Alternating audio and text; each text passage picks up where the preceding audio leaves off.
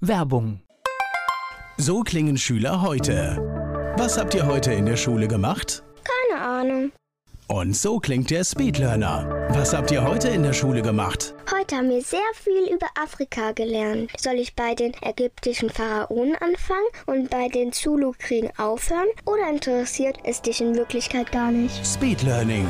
Für bessere Noten. Wie wir vom Hoffnungslerner zum Speedlearner werden. Jetzt überall im Buchhandel. Speedlearning. Antenne Mainz, mein heutiger Gast ist männlich. Name, Eckhard Lensch, Alter, 58, Geburtsort, München. Beruf. Eigentlich Arzt, jetzt Sozialdezernent. Haben Sie Hobbys? Ja, habe ich. Musik habe ich früher viel gemacht, jetzt eher hörend. Sport ein wenig und Lesen. Gibt es sowas wie ein Lebensmotto? Gelegentlich mal was Neues. Und so ein besonderes Merkmal, die, die Menschen, die mit Ihnen zusammenarbeiten, was meinen Sie, was sagen die über Sie, was macht Sie aus, wo fallen Sie auf? Viele melden mir zurück und das ist auch für die beiden Berufe typisch, dass ich gut zuhören kann und dass ich Konflikte nicht vielleicht gleich lösen, aber aushalte vor allem. Was in der Politik wichtig ist, ne? Ja. Dr. Eckhard Lensch, mein Gast hier bei Antenne Mainz.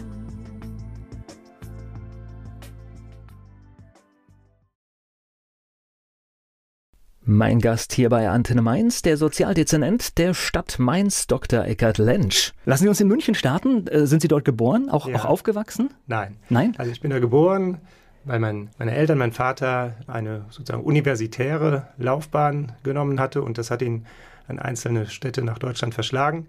Und ich bin in München zwar geboren, bin dort aber nur zwei Jahre lang gewesen und dann sind wir weitergezogen. Wo ging es denn hin? Krefeld danach. Oh, das ist ja ein krasser Gegensatz, ne? Ja, Aus, krasser Gegensatz. Da waren wir auch nur kurz. Und dann bin ich eigentlich aufgewachsen und meine, sagen wir mal, Stadt der Schule, das ist Saarbrücken. Okay, das ist ja wirklich durch alle, Ja. äh, fast fast durch alle Regionen durch.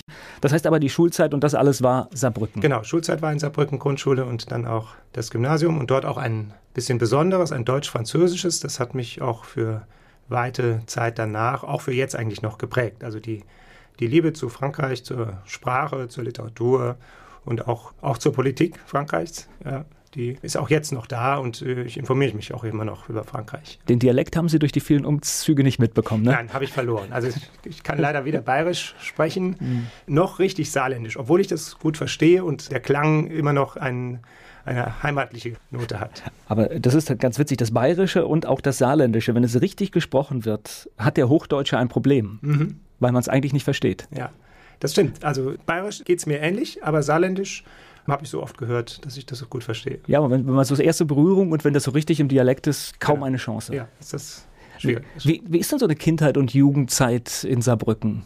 Also, also Saarbrücken ist für die Größe der Stadt, finde ich, eine sehr attraktive Stadt. Das ist ja nicht sehr groß, also im Kern etwa so wie Mainz, ist aber auch Landeshauptstadt. Und dadurch war das und ist es auch jetzt noch sehr interessant kulturell. Da gibt es äh, zum Beispiel große Orchester, da gibt es schönes Theater, da gibt es eine Musikhochschule. Und weil ich früh Musik gemacht habe, war das auch nicht unwichtig. Und es gab diesen französischen, oder gibt es auch immer noch französischen Einfluss. Also es gab Ja gut, der ist ja ganz, ganz stark im Saarland. französische Ja. Schule, genau, aber auch zum Beispiel französisches Kino, auch ein französisches Theaterfestival. Lange Zeit ein großes, eines der größten außerhalb Frankreichs. Und die Stadt war immer voll Franzosen. Am 14. Juli hingen auch französische Fahnen da. Es war eine ganz schöne Also ich kenne. Saarbrücken von Vorstellungsgesprächen und einigen Besuchen dort und ich glaube, das Lebensgefühl ist auch ganz gut in der Stadt. Ja, also die, die Saarländer insgesamt, nach meiner Erfahrung, die ich dort machen durfte, sind wenig aufgeregt und im Positiven auf sich selbst bezogen, ein bisschen auf sich selbst, in sich selbst ruhend. Und das macht das Leben dort angenehm. Obwohl die in dieser Zufriedenheitsskala, die da jedes Jahr erhoben wird, sind sie immer ganz hinten. Ich weiß gar nicht warum, weil eigentlich äh, ist es ein ganz nettes Land und ich glaube, man hat da auch eine ganz gute Lebensqualität. Ja, also es würde mich auch wundern.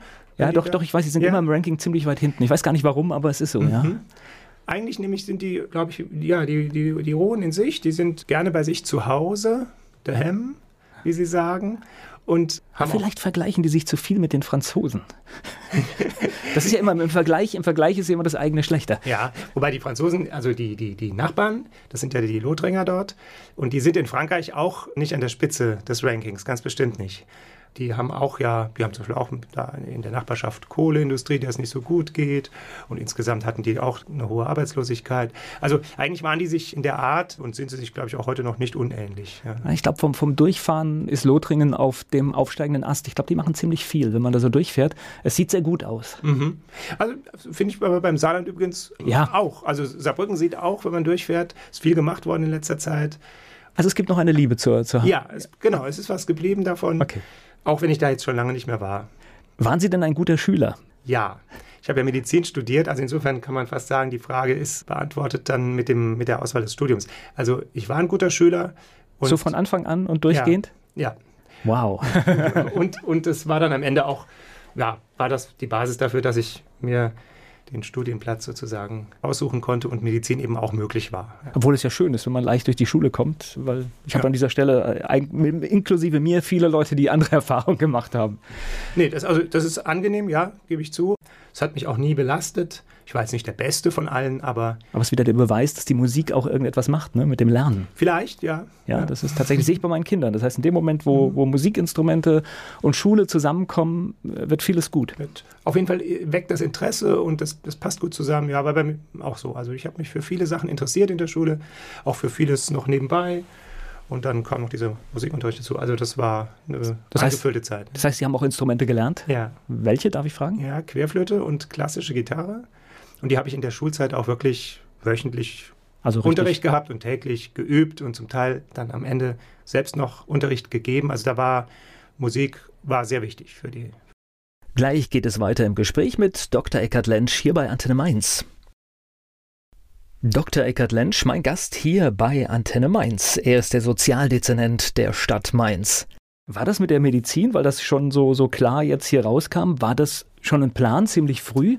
Nein, das ist, es kam am Ende des Studiums und es gab Konkurrenzideen auch. Zum Beispiel eben Musik, tatsächlich ja. Aber was mich auch fasziniert hat, war Physik. Und das habe ich dann sogar später nochmal für zwei Jahre gemacht, weil ich einfach nochmal sehen wollte, ob das nicht doch was für mich ist.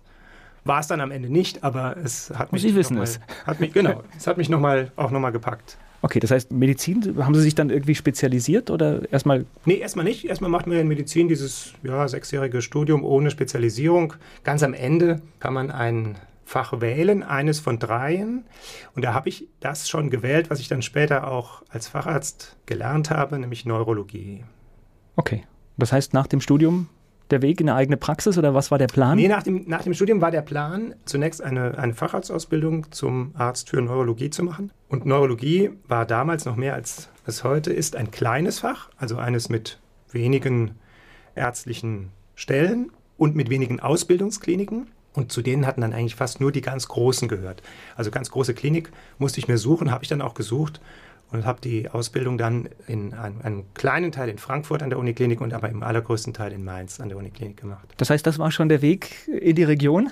Ja, also schon das Studium war der Weg in die Region. Also ich bin zum Studium nach Mainz gekommen und am Ende des Studiums, als ich dann meine Ausbildungsstelle gesucht habe, da gab es einen limitierenden Faktor. Ich war nämlich Vater geworden und damit auch nicht mehr so flexibel regional gesehen und wollte dann auch nicht mehr mit der jungen Familie jetzt Mainz verlassen und in Hamburg anfangen zu arbeiten oder in Berlin, was vorher noch so ein bisschen im Kopf herumgeschwirrt hatte, sondern bin dann hier geblieben und das ist auch nicht äh, schwer gewesen, weil hier in, im Rhein-Main-Gebiet gibt es halt auch Ausbildungsstellen für Ärzte in allen Kategorien. Wie ist denn das Lebensgefühl äh, Saarbrücken-Mainz? Kann man das vergleichen? Also von der Stadt her, wenn man die Stadt alleine betrachtet, ja, sind ungefähr gleich groß, die Städte. Man kommt ähnlich schnell zu Kreisen, die man irgendwo wieder trifft oder einfach nur auf dem Markt jemand sieht. Also wenn man sich, man wenn man sich bemüht, ist man schnell drin. Ja, ne? ist man genau. schnell drin. Das war hier auch so.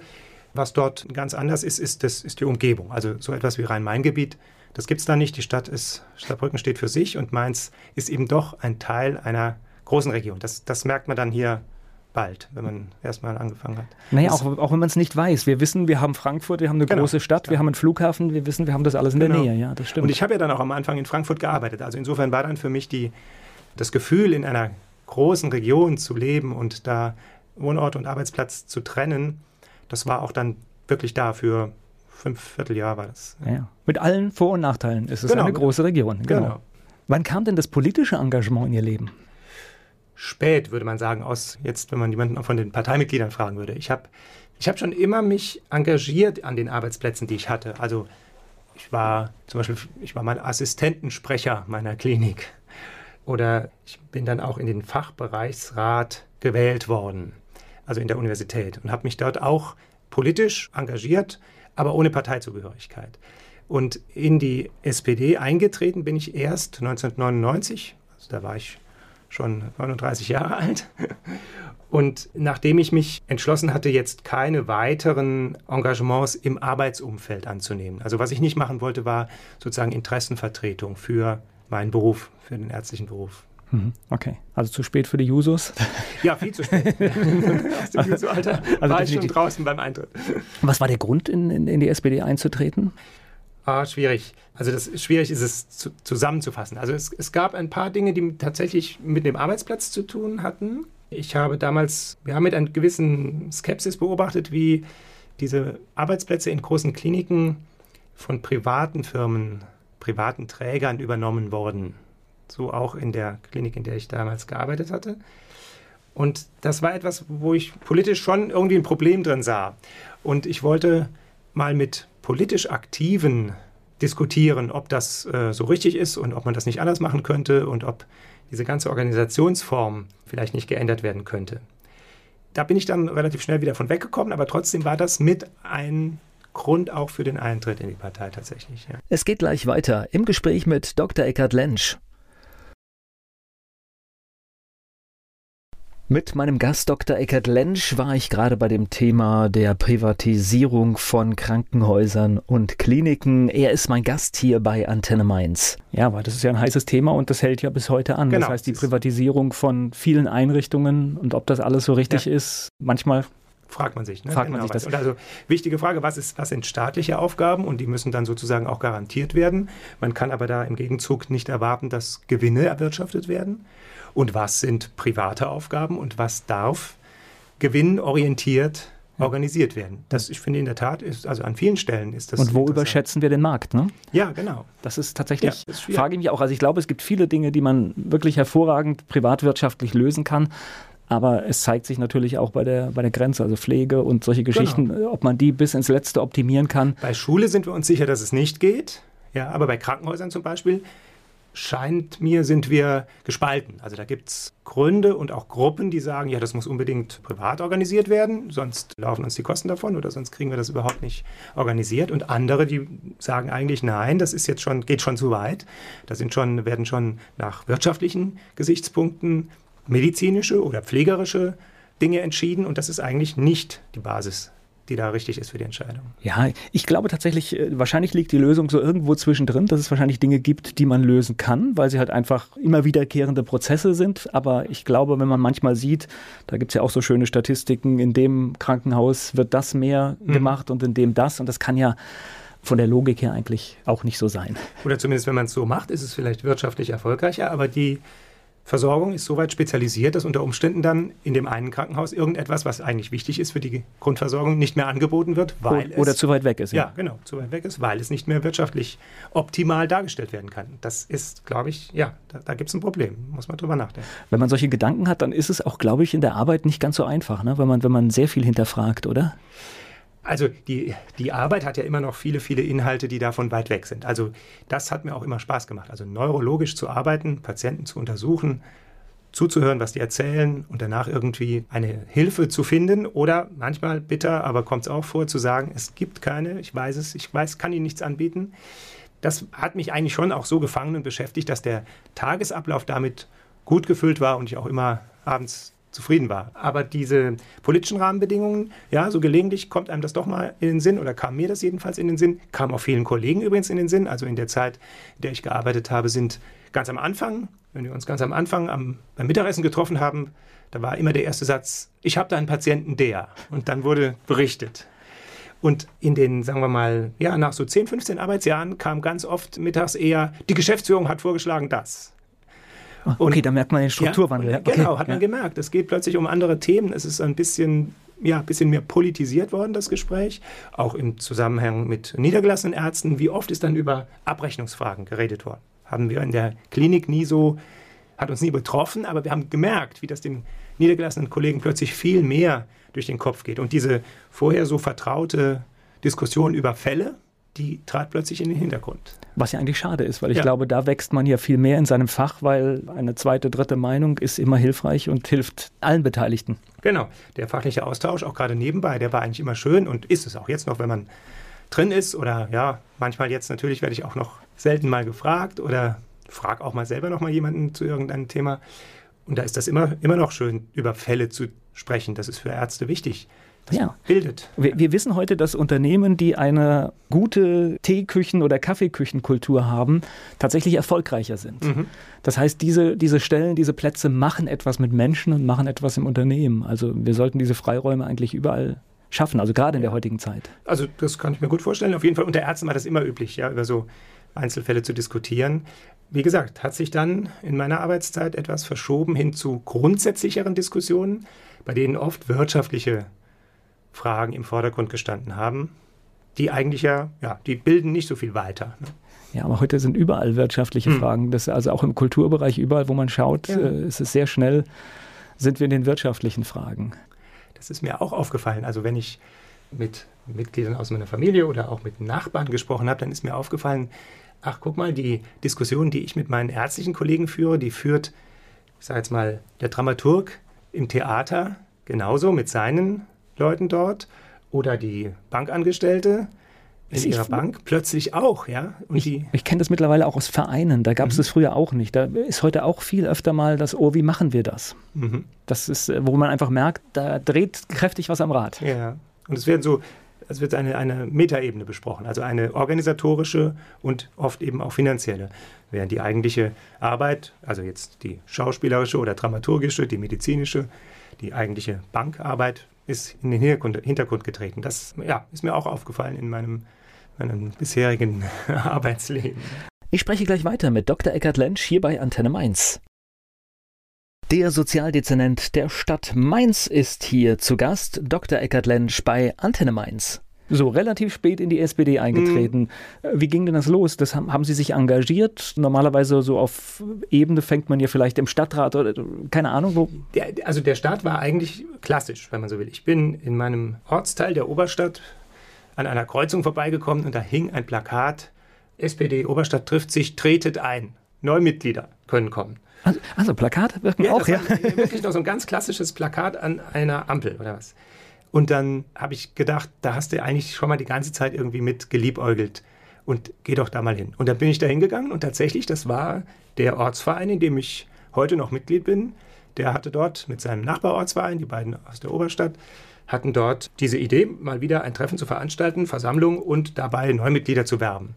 Und ich weiß gar nicht, ob noch andere Neumitglieder gekommen sind. Auf jeden Fall. Ich glaube, Parteien sind heute schon über jeden froh, der kommt. Ne? Ja, war damals, also die waren auch damals froh über alle, die neu gekommen sind, aber es war noch nicht noch nicht so, dass es, also dass es jetzt so der ganz einfache sozusagen Zugang war. Die haben schon noch mal erst geguckt und man hat sich erstmal unterhalten und ich habe auch erst noch mal darüber nachgedacht. Na, ich finde, das muss ja auch passen. Das ist ja, das ist ja genau. eine sehr persönliche Ebene ja. und das ist ja nicht äh, so eine große Organisation, sondern man macht ehrenamtlich in der Freizeit etwas. Ja.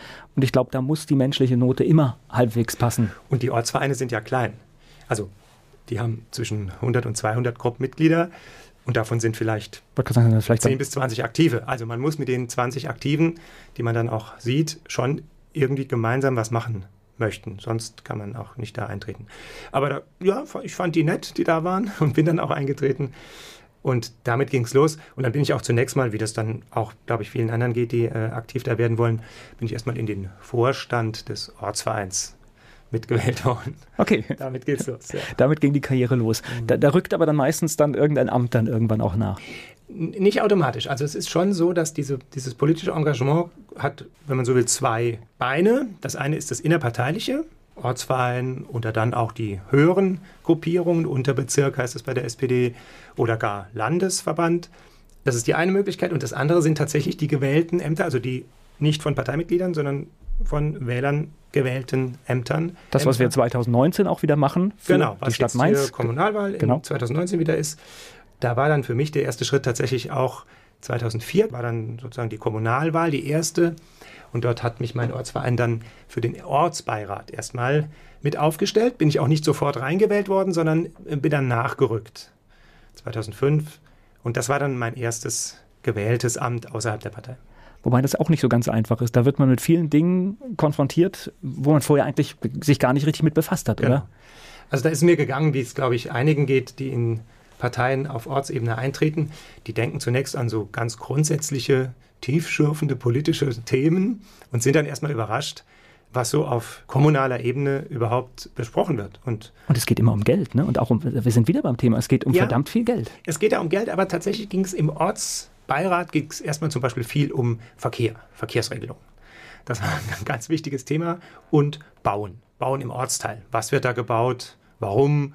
Auch sehr kleine Bauvorhaben wurden da intensiv diskutiert. Und das ist auch heute noch so. Also das ist auch, finde ich auch verständlich. Also das Erste, was man zunächst mal sieht von seinem Ortsteil, sind die Straßen, die Autos und die Gebäude. Und das hat die Mitglieder dort auch überwiegend beschäftigt. Und das ja, also war, war, für mich neu. Ja. Und ich finde, man muss es immer wieder unterstreichen, da treffen sich Menschen in ihrer Freizeit ja. und machen das, im Prinzip sorgen dafür, dass wir alle verwaltet werden. Das muss man einfach mal so sagen, ja? Absolut, das war ein, das ist tatsächlich im Ortsbeirat noch viel mehr als im Stadtrat. Im Stadtrat sind schon die ersten auch, die äh, auf anderer Ebene eventuell politisch hauptamtlich arbeiten. Aber im Ortsbeirat natürlich, da ist, sind alles Ehrenamtler. Also das sind vielleicht ist irgendjemand, der, der was plant, auch mal dabei, aber die meisten sind es mhm. tatsächlich, die sich für den Ort engagieren ja. wollen. Das ist jetzt unabhängig von der Partei. Das sind ja. Menschen, die sich ja. interessieren sich für das Leben vor Ort und sind bereit, ihre Zeit zu opfern und mitzumachen. Und die Parteizugehörigkeit ist dann bei der Zusammenarbeit in der Tat auch dort gar nicht so im Vordergrund. Also man freut sich eigentlich, naja, dass man, man, Gleichgesinnte hat und was zusammen machen kann. Ja, man kennt ja auch viele parteiübergreifend und äh, es ist ja blöd da. Viele sind dann auch tatsächlich Nachbarn, nicht vielleicht direkt im Haus daneben, aber in der übernächsten Straße. Und die hat man vorher schon mal gesehen und da wird man sich auch gut zusammenfinden, wenn man dann sieht, aha, der ist, die ist jetzt in einer anderen Partei als ich, aber zusammen sind wir im Ortsbeirat. Es geht gleich weiter im Gespräch mit Dr. Eckhard Lensch. Über Parteien auf kommunaler Ebene habe ich gerade gesprochen mit Dr. Eckhard Lensch. Er ist mein Gast hier bei Antenne Mainz. Ich habe auch den Eindruck, das hat sich in den letzten Jahrzehnten entkrampft. Ich glaube, das war früher ein bisschen schlimmer, als es heute ist. Ich glaube, heute ist tatsächlich diese parteiübergreifende Arbeit gerade auf dieser Ebene viel einfacher als, als noch zu anderen Zeiten. Also ich kenne es jetzt ja erst, wie gesagt, seit 2005. In, ja, ist auch schon eine lange ja, Zeit eigentlich. Schon, es sind auch schon ein paar Jahre. Ähm, ich hatte hier immer, also erstens, weil es kommunal ist, aber zweitens, ehrlich gesagt, auch weil es die Stadt Mainz ist. Also ich habe in der Zwischenzeit auch mit mal kommunalen Vertretern aus anderen Städten gesprochen. Wir haben hier, glaube ich, wirklich eine angenehme Kultur des Miteinanderarbeitens entwickelt. Oder die war halt auch schon da. Da sind wir alle, die wir jetzt aktiv sind, ein bisschen hineinge geboren worden.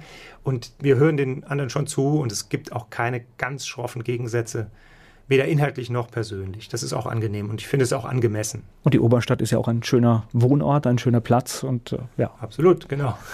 Wie ging es denn weiter? Das heißt, dann sitzt man im Ortsbeirat und ich glaube, da kann man auch noch nicht ganz so viel entscheiden. Vieles muss dann mit der Stadt Mainz passieren. Genau. Der Ortsbeirat ist ein ja, überwiegend beratendes Gremium, das sich für die lokalen Belange einsetzt es ist aber gut, war für mich gut und das gilt für viele andere bestimmt auch so, um das mal zu lernen, wie das geht. Also wie sind die Abläufe? Was bedeutet eine Vorlage? Genau, wie bringt man ein Thema überhaupt auf die man Spur? das Thema überhaupt ja. zu Papier? Genau. Wie wird mal im Kleinen eine Sitzung vorbesprochen?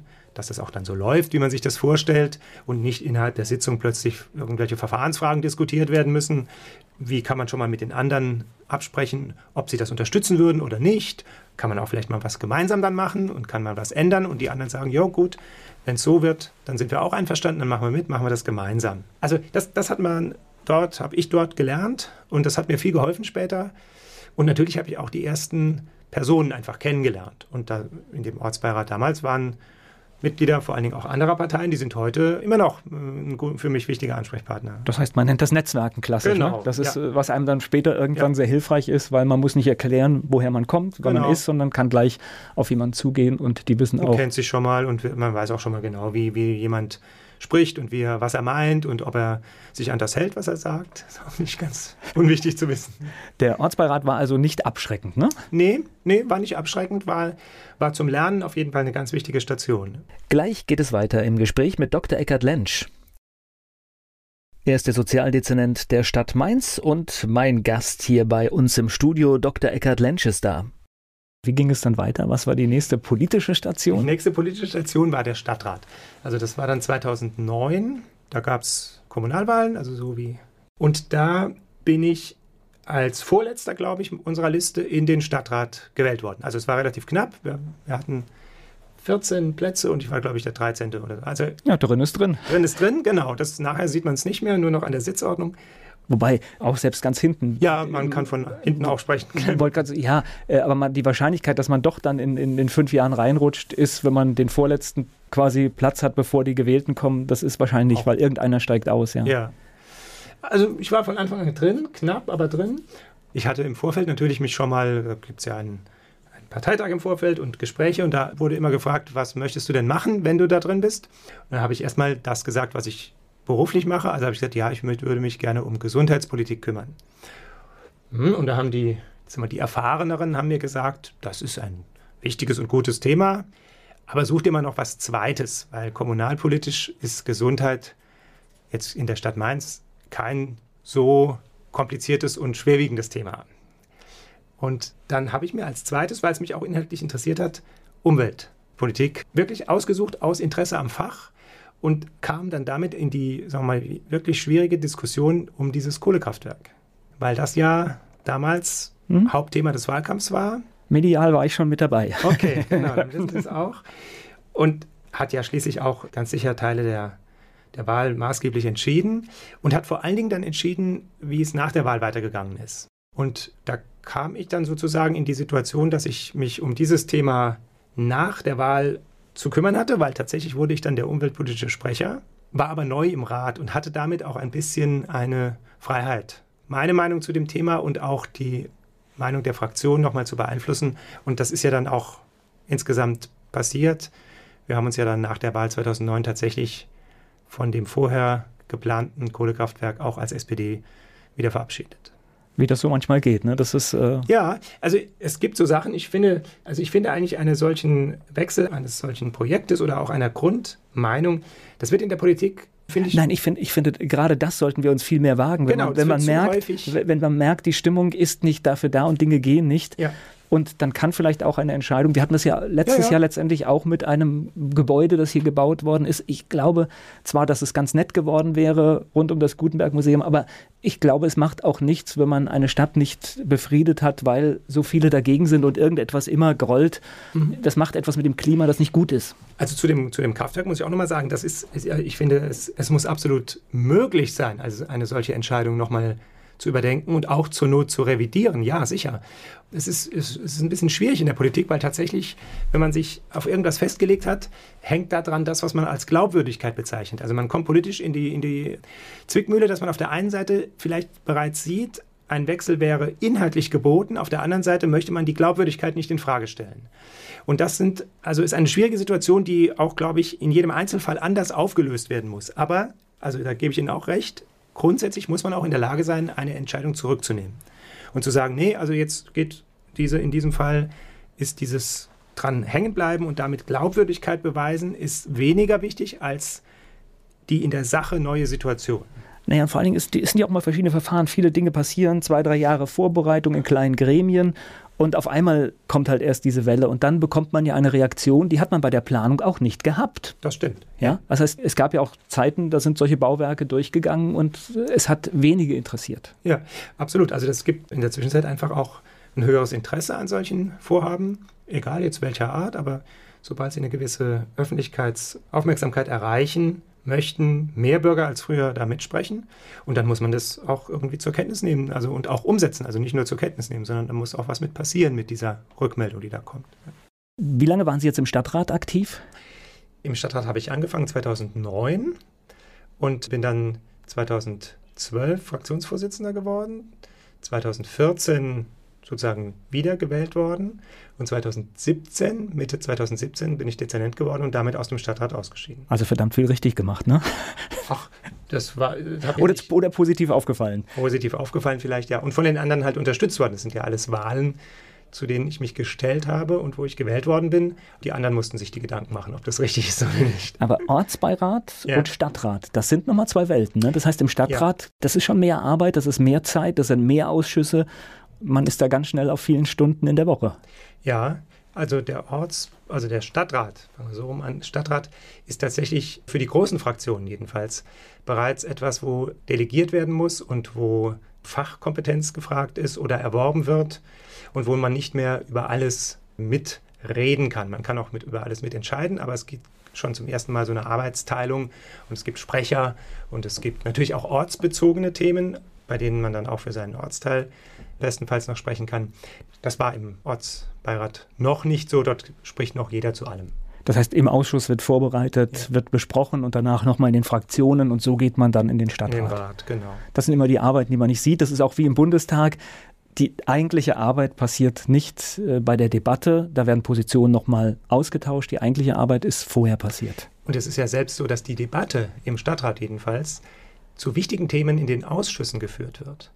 Das wird auch manchmal falsch eingeschätzt. Ich habe schon häufiger enttäuschte Besucher gesehen. Weil die streiten sich gar nicht, oder auch was? aus der eigenen Familie. Die sind gekommen und wollten sich eine Debatte anhören. Und dann ist der Punkt zwar aufgerufen worden, aber es wurde nur mitgeteilt, wie im Ausschuss abgestimmt worden ist. Und der Rat hat einfach zugestimmt und hat das Ausschussergebnis, wenn man so will, übernommen. Und das ist für jemanden, der extra gekommen ist und sich dann etwas anhören wollte, natürlich erstmal überraschend, dann auch ein bisschen enttäuschend.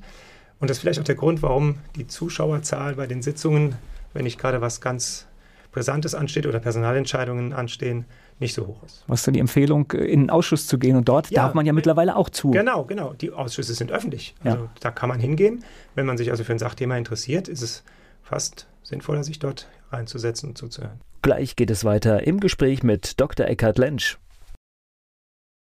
Der Sozialdezernent der Stadt Mainz, Dr. Eckhard Lentsch, ist hier zu Gast bei Antenne Mainz. Wir waren gerade an der Stelle, dass man heute als Bürger auch das Recht hat, nicht nur zu Ratssitzungen zu kommen, sondern auch in die Ausschusssitzungen, die im Prinzip diese Ratssitzungen vorbereiten. Ich überlege immer, ob das noch so eine gute Idee ist, weil ich habe manchmal das Gefühl, wenn man in so einen Ausschuss geht, dass tatsächlich auch dort ein bisschen nicht so diskutiert wird wie vielleicht ohne Zuschauer. Zuschauer verändern die Art, wie gesprochen wird. Ja, egal ob Ausschuss oder Stadtrat. Wenn viele Zuschauer plötzlich da sind, dann, dann wird auch anders diskutiert. Aber trotzdem bleibt es so, dass im Ausschuss die Sachfragen eher angesprochen werden oder überwiegend angesprochen werden und dass man dort auch noch mal ein bisschen besser die einzelnen Positionen natürlich hören kann. Sie sind jetzt da in, in, ein Amt gekommen, das heißt, Sie haben Ihre Arbeit in der Fraktion wahrscheinlich und überall gut gemacht. Und dann haben die sich gedacht, ja, das könnte jetzt ein Kandidat sein. Wie läuft so eine Wahl ab? Für den Fraktionsvorsitz jetzt? Nee, ich bin den, jetzt schon in Ihrem heutigen Amt. Für das jetzige Amt. Ja, für das jetzige Amt, da ist ja so, dass zum einen ist da wichtig, dass es einen Koalitionsvertrag gibt. Das ist ja die Basis für die Besetzung der Dezernate.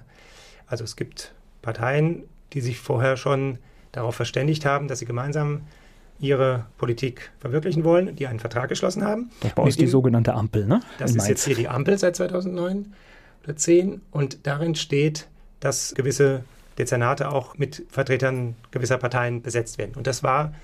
Ähm, in Ihrem so, Fall hat es geklappt. Ja, genau, in meinem Fall hat es geklappt. Das ist natürlich dann ein bisschen Zufall, dass erstens überhaupt das Amt frei wird. Das war in dem Fall so, weil der Amtsvorgänger, Herr Mercator, auch 65 Jahre alt schon geworden ist, 2017, und dann ausgeschieden ist. Und natürlich auch, weil mit mir jemand da war, der von seiner Berufsvorbildung in diesen sozialen Bereich reingepasst hat wenn jetzt das Wirtschaftsdezernat frei geworden wäre, wäre für mich nicht so interessant gewesen. Ja. Das heißt, die Eignung sich, hat gepasst und. Ja, Eignung hat gepasst und, und die Zeit, der Zeitpunkt hat halt gepasst. Dann natürlich gibt es da noch Vorgespräche, die äh, sich darauf beziehen, ob vielleicht auch andere Interessenten noch da sind. Und das kann man dann gar nicht so ganz genau bestimmen. Da gibt es möglicherweise Interessierte für jeden dieser Posten. Das ist übrigens auch wichtig und, und auch gut, wenn es mehrere gibt. Trotzdem kann es sein, dass sich dann Einzelne wieder zurückziehen und sagen, nee, gut, unter den Bedingungen möchte ich das nicht versuchen. Okay, das heißt, man hat im besten Fall zwei, drei, die im Auge sind und dann ja.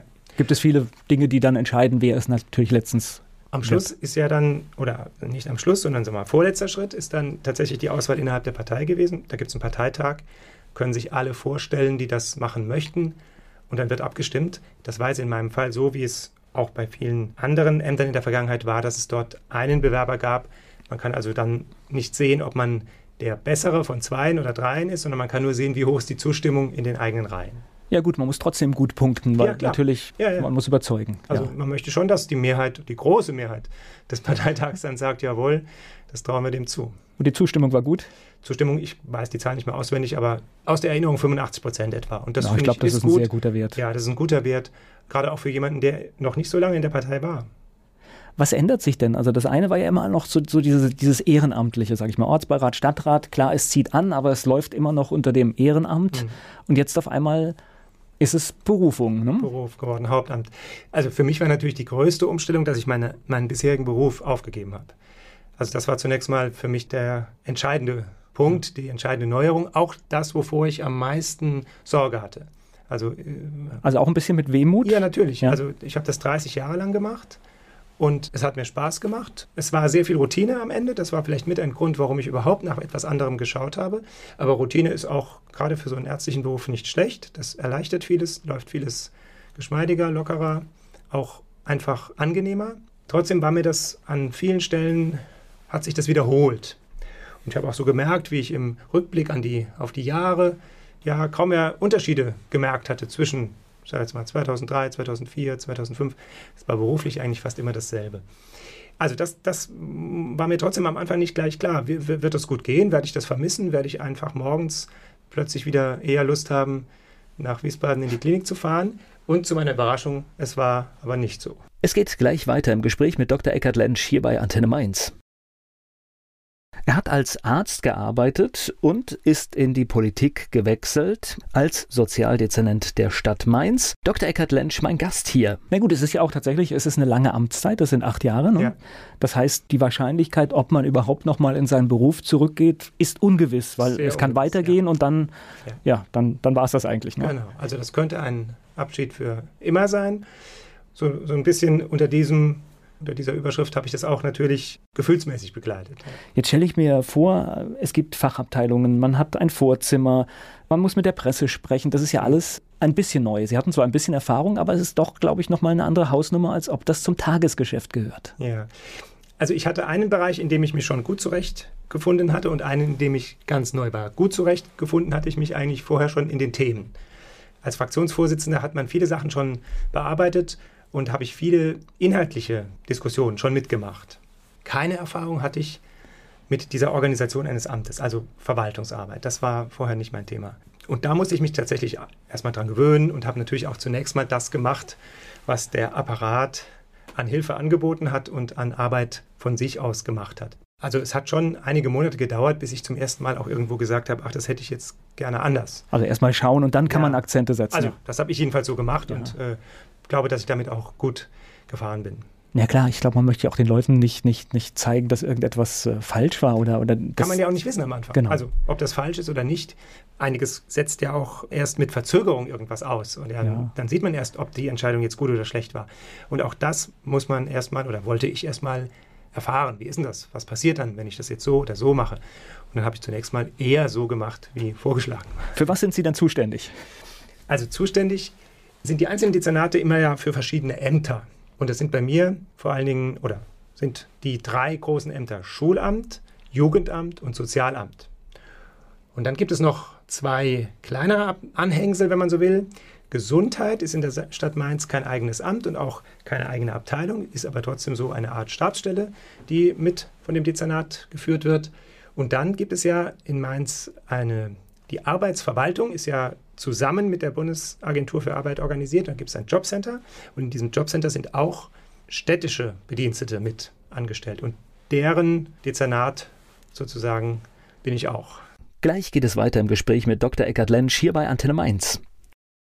Dr. Eckhard Lensch ist Beigeordneter, er ist Dezernent bei der Stadt Mainz und zuständig für Soziales, Kinder, Jugend, Schule und Gesundheit und er ist mein Gast hier bei Antenne Mainz. Also eine Menge zu tun. Schule ist ja schon, schon ein, ein, ein richtig großes Thema in Mainz. Alles wird größer, es ist immer mehr Bedarf. Ja, also für das Jugendamt und für das Schulamt gilt diese Rahmenbedingung einfach, dass wir mehr Einwohner bekommen haben und weiter bekommen werden, so wie es im Moment aussieht. Und kein Ende in Sicht ist. Und es ist im Moment kein Plateau in Sicht. Ja, bei der Schulentwicklung hat ähm, der Zahlen der Schüler, da hat der Schulentwicklungsplaner in der Tat ein Plateau angenommen.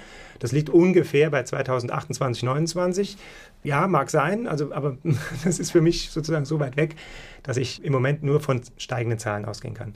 Nee, wir sehen es ja, wir, wir haben ja direkt in unserer genau. Nachbarschaft ein wunderschönes Beispiel für eine wachsende Schule, genau. die als, ich glaube, vier mit vier, vier Klassen gestartet, zügig. vierzügig gestartet ja. ist. Heute reden wir über sechs Züge. Ja, noch, noch, noch sind sie nicht alle da, aber ja, so ist es. Also wir sehen hier sowieso äh, mehrere Sachen, die ganz typisch sind für die Stadtentwicklung. Wir sehen auf eine Kita, wir sehen auf eine Schule, wir schauen auf ein neues Wohngebiet, das gerade bebaut wird. Ja. Also das ist eigentlich hier der Standort, der ist ganz typisch für das, was im Moment sowohl für mein Dezernat, aber auch für die ganze Stadt ganz wichtig ist. Ja. Und das Bauen, das habe ich eben noch vergessen, Bauen ist zwar nicht im Dezernat angesiedelt, aber der Sozialdezernent ist hier auch der Aufsichtsratsvorsitzende der Wohnbau, also der großen Baugesellschaft. Und das hat natürlich auch eine große Bedeutung und auch in dem Zusammenhang gibt es wichtige Aufgaben, vor allen Dingen unter sozialem Aspekt. Bei der Schule, das ist so etwas, mhm. was ich auch immer wieder höre, weil es tatsächlich immer so ein bisschen, ich will nicht das Wort Mangelverwaltung nehmen, aber es ist tatsächlich, die Planzahlen sind schwierig, weil da Verwaltungsvorschriften da sind, die immer vom Ist-Zustand ausgehen. Ne? Also es gibt für die, ja, für die Schulen gibt es auf der einen Seite den Wunsch, dass die möglichst gut ausgestattet werden sollen. Und ich glaube, das sind sie in ganz Deutschland, aber in Rheinland-Pfalz auch, sind sie. Also Schulen hier sind gut Also für die Schule nebenan kann ich jetzt sprechen, ist mein Eindruck hervorragend, ja. Ja, und ich, also ich habe viele Schulen jetzt schon besucht. Da gibt es ein gibt es Probleme, ja, aber es gibt auch wirklich viele Gebäude, Klassensäle, ganze Schulen, die sind gut ausgestattet und es gibt übrigens auch fast nur Schulen, an denen es noch besser wird, also in denen gebaut wird, saniert wird, neu gebaut wird. Und wir haben auch jetzt nebenbei noch zwei Schulen neu beantragt, die noch kommen werden. Also das ist der eine, der eine Punkt. Also man will es schön machen. Auf der anderen Seite gibt es natürlich eine, also Geld spielt immer eine Rolle. Es gibt also Vorgaben, vor allem unter finanziellen Gesichtspunkten, die sich meistens in Landesgesetzen ausdrücken. Also bestimmtes Raumprogramm, wie darf das sein? Das Land kontrolliert die Beantragung und die Durchführung und den Bau und möchte natürlich damit im Wesentlichen Kostensicherheit und, den Kostenrahmen eingehalten haben. Ich finde, das ist auch verständlich. Man darf nicht vergessen, es gibt auch viele Mitbürger hier, die fordern einen, einen sorgsamen Umgang mit den zur Verfügung stehenden Mitteln oder gar Steuersenkungen. Das kann man fordern, aber dann muss einem klar sein, äh, dann wird auch gerade für solche Aufgaben das Geld weniger. Wobei wir immer, das ist etwas, erzähle ich auch gerne, wir setzen hier alle immer Bildung, Bildung, Bildung, das wäre unser Rohstoff. Und manchmal habe ich das Gefühl, in manchen Teilen äh, schaffen wir es gar nicht, es so zu machen, wie es sein muss. Da kann man vielleicht ein bisschen drüber streiten, was dann in dem Zusammenhang heißt, wie es sein muss. Wir geben viel aus für Bildung. Also ich glaube, sowohl, man kann sagen, sowohl das Land, aber auch unser Staat insgesamt gibt sehr viel Geld aus für Bildung. Und trotzdem, klar, da kommt er irgendwo an die Grenzen. Also irgendwann könnte man den Raum noch etwas größer, die Messzahl noch etwas kleiner, also die Klassenmesszahl, die Schülerzahlen noch etwas kleiner, die digitale Ausstattung noch etwas besser machen. Also unbenommen ist ja, das immer das ist möglich. Klar, nach oben kann man wahrscheinlich. Man kann nach oben immer weiter. Und eine Stadt jetzt wie Mainz, die dazu, also neben dieser sozusagen Qualitätsverbesserung, auch noch ein quantitatives Problem will ich nicht sagen, aber einen quantitativen Ansporn hat, weil auch die Schülerzahlen und auch die Kinderzahlen in den Kitas steigen, die kommt natürlich unter Druck. Das ist auch, finde ich, ganz normal und wenn man so will, natürlich, allein wegen der Zahl, die steigt. Und wir geben auch hier damit ständig mehr Geld aus. Die größten Ausgaben in unserem Haushalt sind eigentlich immer Schulgebäude, wenn man es zusammenzählt. Ist das Problem, dass Mainz so stark wächst im Rhein-Main-Gebiet? Ich glaube, Michael Ebling sagt Wachstumsschmerzen dazu, die halt ja auch manchmal da sind, dass es halt auch wehtut. Ist es auch ein soziales Problem, dass, dass so viele Menschen hier in, in die Stadt wollen und auch kommen? Also wenn man jetzt soziales Problem definieren würde als ein Versorgungsproblem mit sozialer Infrastruktur, dann könnte man vielleicht das gerade noch sagen, in dem Sinne, wenn man meint, soziale Infrastruktur heißt auch Kitas und Schulen mit ihren jeweils angegliederten sozial tätigen Mitarbeitern, dann könnte man das vielleicht so definieren. Aber ein soziales Problem im Sinne von, ich sage jetzt mal, Erhöhung von sozialen Spannungen das kann ich eigentlich nicht erkennen. Das, den Eindruck habe ich nicht. Also die Stadt wächst an eigentlich engagierten Bürgern, an solchen, die hier herkommen, weil sie sich wohlfühlen, die also eher positiv auch gewillt sind, mitzuarbeiten. Die haben dann ein paar Ansprüche, ja, vielleicht werden die mit einer kleinen Verzögerung erst befriedigt, aber im Sinne von jetzt sozialen Spannungen, dass wir hier einen Brennpunkt hätten oder sowas, das kann man sicher nicht sagen. Es geht gleich weiter im Gespräch mit Dr. Eckhard Lensch. Soziale Rahmenbedingungen, sozialer Frieden in der Stadt, das war gerade das Thema mit Dr. Eckhard Lensch. Er ist der Sozialdezernent der Stadt Mainz und zu Gast hier bei Antenne Mainz. Nein, ich glaube sogar tatsächlich, ich bin ja hier aufgewachsen und wenn man durch die Stadt geht, äh, viele Stadtteile, die früher, die man bewusst gemieden hat, sind heute ja wunderbare Lebensräume geworden. Ja, wir haben jetzt ja auch gerade wieder eine Sozialraumanalyse durchführen lassen. Das machen wir so in größeren Abständen, fünf Jahresabständen etwa. Und da ist rausgekommen, dass es natürlich Unterschiede gibt. Und es gibt, wenn man ein Ranking macht in der Stadt, nach verschiedensten Gesichtspunkten, da gibt es immer einen ersten und einen letzten Platz, ja. Aber was dabei auch rauskommt, wenn man das mit anderen Städten soweit möglich vergleicht, die Unterschiede sind nicht groß. Also wir haben hier keine Viertel, die ganz problematisch sind und auch umgekehrt kaum Viertel, die von den Preisen her oder von den Häusern, die da stehen, exklusiv und abgeschottet sind. Das gibt es ja in vielen anderen Städten. Da gibt es Problemzonen, in die tatsächlich niemand reinlaufen möchte. Und auf der anderen Seite abgesperrte Viertel mit einer Schranke davor, wo man reinfährt und dann. Sicherheit schon davor, da, genau. Genau, ja, ja. dann sind dahinter diejenigen, die das Geld haben, äh, auch noch die Schranke und den Wärter zu bezahlen. Das gibt es hier nicht und das ist, glaube ich, schön und wichtig. Ja. Und deswegen wird auch viel gebaut, logischerweise, obwohl ja. das jetzt nicht Ihr Ressort ist, aber es hat natürlich mit dieser sozialen Komponente auch etwas zu tun, dass auch Leute hier Wohnungen finden und einen Platz finden, wenn sie in die Stadt wollen. Genau, und dass wir es auch ein bisschen mischen. Ja? Also die, die Wohngebiete, die neuen, da haben wir ja eine Vereinbarung jeweils mit den Investoren, können wir treffen, dass 25 Prozent auch gefördert sind, also auch Bezieher von kleineren oder mittleren Einkommen dort wohnen können. Und zwar ohne, dass man das sieht, ja, also ohne, dass es jetzt irgendwie ein, eigener Block wird oder so, sondern das wird wenn immer es geht, durchmischt. Naja, hier für die Oberstadt entsteht ja eine Menge Wohnraum. Genau. Dann halt einfach an ja. Und da sind auch diese 25 Prozent dabei und das wird, also wird ein gutes Wohnviertel, bin ich ganz sicher, sozial gesehen. Ich merke, Sie haben noch richtig Spaß an Ihrer Arbeit, ne? Ja, auf jeden Fall. Da gibt's, also es gibt viel zu tun. Es ist aber auch, glaube ich, schon einiges passiert im letzten Jahr und es sind äh, schöne Projekte. Und ich bin wirklich überzeugt, dass also die, der soziale Frieden einer Stadt, und das finde ich übrigens, wird auch, das gilt auch für ein ganzes Land, das ist unser letztes, bestes Kapital, das wir haben. Also wir sind hier deswegen auch wirtschaftlich so erfolgreich, weil wir sozial friedlich sind. Und insofern.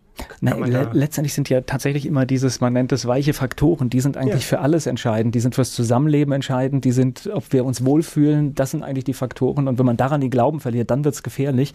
Und deswegen müssen eigentlich alle Gruppen daran arbeiten, dass wir das beibehalten. Genau, und das sehe ich hier, ist so. Also ich fühle mich auch unterstützt und glaube auch, dass wir diese sozialen Frieden, da, da, damit können wir auch vielen anderen, die in der Stadt was machen wollen, können wir helfen und können denen das sozusagen als Basis, als Teppich hinlegen und dann können die da drauf, meinetwegen auch wirtschaftliche Ansiedlungen und sowas, das, das kommt, weil wir hier eine friedliche, sozial ausgeglichene Stadt sind. Es geht gleich weiter im Gespräch mit Dr. Eckhard Lensch. Dr. Eckhard Lensch, mein Gast hier bei Antenne Mainz, unser Fragebogen. Ihr Lieblingsplatz in Mainz? Der Volkspark. Mainz ist für Sie? Meine Heimat geworden. Und Wiesbaden? War mein Arbeitsplatz. Ihr Ausgehtipp in Mainz, ich weiß, das ist für Politiker immer nicht ganz einfach, aber wo findet man Sie? Bootshaus. Was meinen Sie, muss ein echter Mainzer mal gemacht haben? Einmal auf dem Rhein mit einem Ruderboot gefahren sein. Handkäse mit Musik oder Fleischwurst mit Senf? Fleischwurst mit Senf. Fastnachtsfan oder Fastnachtsmuffel? Fastnachtsfan. Haben Sie sowas wie einen Spitzname? Nein. Mainz 05 ist für Sie? Eines der besten Aushängeschilder für die Stadt. Welche berühmte Persönlichkeit möchten Sie mal treffen? Gutenberg? Es geht gleich weiter im Gespräch mit Dr. Eckhard Lensch. Der Sozialdezernent der Stadt Mainz war heute der Gast hier bei Antenne Mainz. Dr. Eckhard Lensch war da. Freuen Sie sich auf so einen Wahlkampf oder gehört das dazu? Weil nächstes Jahr ist ja wieder Kommunalwahlkampf. Sie sitzen natürlich, Sie haben den Posten, klar, aber natürlich diese Koalition, die das trägt, die muss letztendlich wiedergewählt werden. Die werde ich unterstützen, ja.